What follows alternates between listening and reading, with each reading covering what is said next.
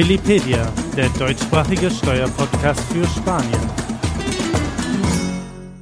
Herzlich willkommen zu Willipedia. Mein Name ist Patrick. Wenn ihr in Spanien leben, arbeiten oder investieren wollt, seid ihr hier genau richtig. Wir nehmen diesen Podcast Anfang Juli auf. Seit rund zwei Wochen ähm, können Ausländer wieder nach Spanien und nach Mallorca reisen. Das heißt, es können auch Leute wieder herkommen, die an einer Immobilie interessiert sind. Damit man aber nicht herkommt und in lauter Euphorie äh, einfach das erste Haus gleich kauft, was man sieht, was auf dem Markt ist, wollen wir heute über Due Diligence beim Immobilienkauf reden. Bei mir sind Yvonne Plattes, unsere Geschäftsführerin, und Clarissa Heiß. Schön, dass ihr da seid. Hallo. Hallo. Vielleicht sollten wir erstmal diesen Begriff erklären. Due Diligence beim Immobilienkauf. Clarissa, was bedeutet das? Ja, also bei uns ist es so, dass wir hierfür ein rundum Wohlfühlpaket anbieten. Wir nennen das einfach mal so, weil das ähm, aus unserer Sicht alle wichtigen Punkte abdeckt, die den Immobilienkauf und alles, was damit auch zusammenhängt, abdeckt. Ähm, und zwar Due Diligence ist die sorgfältige Prüfung einmal der ähm, rechtlichen Aspekte, das heißt also das gesamte Vertragswerk wird entweder von uns erstellt oder geprüft, also Optionsvertrag, dann Kaufvertrag und äh, die ganzen Vor- und Nacharbeiten, die damit zusammenhängen. Dann die baurechtliche Prüfung, das heißt, das ist die eigentliche Prüfung der Immobilie. Das heißt also, liegen alle Lizenzen vor, ist die Immobilie legal etc. etc. Da arbeiten wir mit einem externen ähm, Architekten zusammen. Und äh, dann ganz wichtig auch die steuerliche Prüfung. Das heißt also, wir schauen uns an, wie die ähm, optimale steuerliche Struktur beim Kauf aussieht. Das heißt also, ist es vielleicht sinnvoll, dass man eine Gesellschaft gründet für den Kauf der Immobilie oder ob man jetzt dem Ehepartner zusammen kauft. Das wird bei uns alles beleuchtet. Ähm, Wir haben das ja auch in vorherigen Podcasts besprochen, beispielsweise beim Thema Vermögensteuer genau. fällt ja häufig an bei Immobilien. Ja, genau. Und äh, dann noch die finanzielle Prüfung. Da ist es so, dass der Mandant natürlich sagen muss, will er das über Eigenkapital äh, bezahlen oder braucht man jetzt hier noch eine Finanzierung, da sind wir dann auch mit im Spiel und beraten den Mandanten in der Hinsicht. Innerhalb der gesamten sorgfältigen Prüfung beleuchten wir auch die vier Phasen, die jetzt mit äh, einer Immobilie zusammenhängen. Das heißt also einmal kaufen und dann aber auch, was kommt auf den äh, Mandanten zu, wenn er die Immobilie einmal verkaufen möchte. Das muss man ja auch im Vorfeld schon mit berücksichtigen, sodass dann hinterher keine Probleme auftreten. Dann aber auch, was bedeutet das, wenn ich beispielsweise die Immobilie irgendwann verschenken möchte oder wenn diese Immobilie irgendwann vererbt werden soll. Also da betrachten wir diese kompletten vier Phasen und geben unsere ja, Einschätzung und äh, Expertenmeinung dazu ab. Das bedeutet natürlich auch einen Zeitaufwand. Ähm, Zeit, wo vielleicht der ein oder andere denkt, naja, aber wenn ich das alles jetzt mache, dann ist die Immobilie vielleicht weg, wenn ich die Prüfung abgeschlossen habe. Also man besichtigt eine Immobilie, bestenfalls mehrfach, um dann neben der Emotion auch ein bisschen Sicherheit zu haben, dass es dann tatsächlich diese Immobilie sein soll. Dann schließt man einen Optionsvertrag ab den sollte man auch prüfen lassen, also im besten Fall von dieser neutralen Institution. Und die schaut dann, dass man sagt, ich kaufe diese Immobilie unter den und den und den und den Bedingungen. Sollte da irgendetwas nicht eintreten, dann habe ich die Möglichkeit des Rücktritts und verliere nicht die Anzahlung. Das ist eben ganz wichtig. Deshalb sollte man jeden Schritt sorgfältig prüfen. Und mit Unterschrift des Optionsvertrages, mit der Anzahlung, ist diese Immobilie erstmal für mich gesichert. Das heißt, ich muss nicht mehr ähm, Angst haben, dass der, dass der Verkäufer diese Immobilie beispielsweise einen Tag später, vier Wochen später an jemand anderen verkauft, der ein besseres Angebot abgegeben hat. Man ist diese mit der Unterschrift hat auch der Verkäufer die Verpflichtung, nicht mehr anderweitig diese Immobilie zu verkaufen. Wie lange gilt dann dieser Vertrag und wie lange dauert gleichzeitig die sorgfältige Prüfung? Also die Vertragsdauer, die wird individuell festgelegt. Das wird äh, zwischen Verkäuferseite und Käuferseite besprochen und dann einigt man sich ähm, auf einen bestimmten ähm, Zeitraum. Das kann jetzt ein Monat sein, das kann zwei Monate sein, drei Monate, je nachdem, äh, was äh, individuell dann festgelegt wird. Und man begrenzt die Zeit, indem man dann eine, eine finale Frist für die Kaufvertragsunterzeichnung auch in den Optionsvertrag mit aufnimmt und zu diesem Zeitpunkt endet dann der Optionsvertrag. Also wenn wir so eine Prüfung durchführen würden, sollte man drei bis vier Wochen rechnen. Mhm.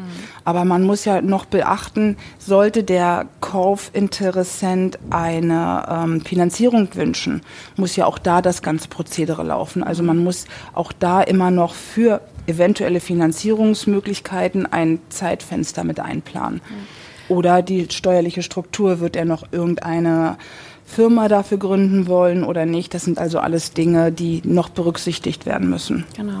Und äh, das Thema der spanischen Identifikationsnummer äh, muss ja auch noch mit äh, eingeplant werden, was äh, jetzt die zeitliche Betrachtung angeht, weil man in Spanien diese sogenannte NIE-Nummer benötigt, um eine Immobilie erwerben zu können. Und da ist es aktuell so, dass die Beantragungszeit äh, doch etwas länger dauert. Also bevor man keine Nähe hat, braucht man sich auch gar nicht Gedanken machen, ob man eine Immobilie kaufen möchte, weil. Äh ja, gut, das kann schon parallel erfolgen. Also dafür ist es ja auch so, dass man dann die, die Frist äh, bis zur Kaufvertragsunterzeichnung individuell festlegen kann. Das heißt, je nachdem, welche Vorarbeiten zu erledigen sind, äh, muss die Frist dann entsprechend angepasst werden. Vielleicht noch zu sagen, wenn man eine NIE-Nummer beantragt hat und jetzt ist der Notartermin da, aber die NIE-Nummer ist noch nicht wirklich physikalisch vorrätig, kann man trotzdem kaufen, muss dann allerdings eine Ergänzungsurkunde machen lassen beim Notar. Und wichtig ist in dem Falle, dass innerhalb von vier Wochen nach der Beurkundung dann diese NIE-Nummer vorliegt, weil man nur mit dieser NIE-Nummer die entsprechenden Steuerzahlungen vornehmen kann. Aber auch hier haben wir schon Dinge durchgeführt, dass wir, wenn wir wirklich intensiv uns um einen Termin für die Beantragung der NIE-Nummer bemüht haben und es funktioniert einfach nicht, und diese vier Wochen selbst nach dem Notartermin sind verstrichen, haben wir schon Möglichkeiten gefunden beim Finanzamt, das mit einem Schreiben durchzubringen, dass man keine Strafe darauf bezahlen muss, weil wir können ja auch keine Wunder vollbringen. Also niemand, wenn es einfach unmöglich ist, derzeit diese NIE-Nummer vielleicht zu bekommen. Wenn man mal vorhat, man wird demnächst sich eine Immobilie zulegen, sollte man jetzt schon parallel anfangen, äh, sich um diese NIE-Nummer zu bemühen. Genau, und wie das geht, das werden wir noch in einem separaten Podcast besprechen. Ähm, ihr habt es vorhin angesprochen, also das Haus ist vielleicht komplett illegal oder es gibt Anbauten, die äh, nicht eingetragen sind. Was kann im schlimmsten Fall passieren, wenn ich mich gegen eine sorgfältige Prüfung vor dem Kauf entscheide? Ganz unterschiedlich. Es kommt ja immer auf die Sache an, die, die man vielleicht vorfindet. Also es ist fast immer so, vielleicht 60 Prozent, 70 Prozent aller Bauten, dass irgendetwas nicht hundertprozentig in Ordnung ist. Das ist aber eine relative Geschichte. Man hat oft von diesem sogenannten Bestandsschutz gehört. Dieser Bestandsschutz bedeutet, dass man nicht gezwungen ist, irgendetwas abzureißen, aber wenn man irgendwann selber was Neues bauen möchte, umbauen möchte, muss man, bekommt man erst diese Genehmigung, wenn man den ordnungsgemäßen rechtlichen Zustand wiederhergestellt hat. Das muss man einfach wissen. Und vielleicht nicht ganz unwichtig ist natürlich, irgendwann habe ich diese Immobilie gekauft und stelle in drei Jahren fest, in zwei Jahren, was weiß ich, ich möchte jetzt doch eine andere Immobilie mir kaufen. Dann habe ich ja das Problem, was ich wieder weitergeben muss. Ich muss jemanden finden, der die unter Umständen Illegalität akzeptiert was sich am Ende auf den Preis niederschlagen wird. Und das ist nicht immer so einfach. Also insofern nochmal ordentlich prüfen, was kaufe ich mir da ein. Hm. Ja, weil äh, so kann man im Vorfeld äh, auch reagieren. Also beispielsweise ist es in Spanien verpflichtend, dass eine Immobilie über eine Bewohnbarkeitsbescheinigung äh, verfügt. Diese besagt einfach, dass diese Immobilie bewohnbar ist, also dass es über die notwendigen Installationen verfügt und dass es sicher ist, in dieser Immobilie zu wohnen. Dass es kein Pferdestall ist, in dem man ein Bett und einen Fernseher gestellt hat. genau. Zum Beispiel, ja. Genau, und äh, so eine Bewohnbarkeitsbescheinigung sollte sie nicht vorliegen und man stellt das im Vorfeld fest. Dieser Mangel kann natürlich einfach behoben werden, äh, wenn die Voraussetzungen dafür vorliegen. Und äh, da kann der Architekt dann einfach den Antrag stellen, äh, diese Bewohnbarkeitsbescheinigung auszustellen. Und äh, dann sind eben die ganzen Mängel im Vorfeld schon abgearbeitet, also vor der Kaufvertragsunterzeichnung. Ähm, Im Nachfeld ist es dann immer schwieriger, auf den Verkäufer zuzugehen und zu sagen, das lag nicht vor, wieso nicht? Und äh, das hätte doch eigentlich vorliegen sollen. Da hat man dann natürlich keinen äh, Zugriff mehr. Und wenn ich eben in dieser Situation bin, dass ich schon gekauft habe äh, und jetzt stelle ich fest, da gibt es erhebliche Mängel, kann man da noch was machen? Muss ich Angst haben, dass mir das Haus abgerissen wird? Ich meine, das hat man ja auch gelesen in, in Medien in den vergangenen Jahren, dass äh, illegal gebaute Häuser dann vom Inselrat beispielsweise abgerissen wurden. Dann besucht man sich einen Anwalt, einen Architekten, der äh, analysiert, ob da irgendetwas zu reparieren geht.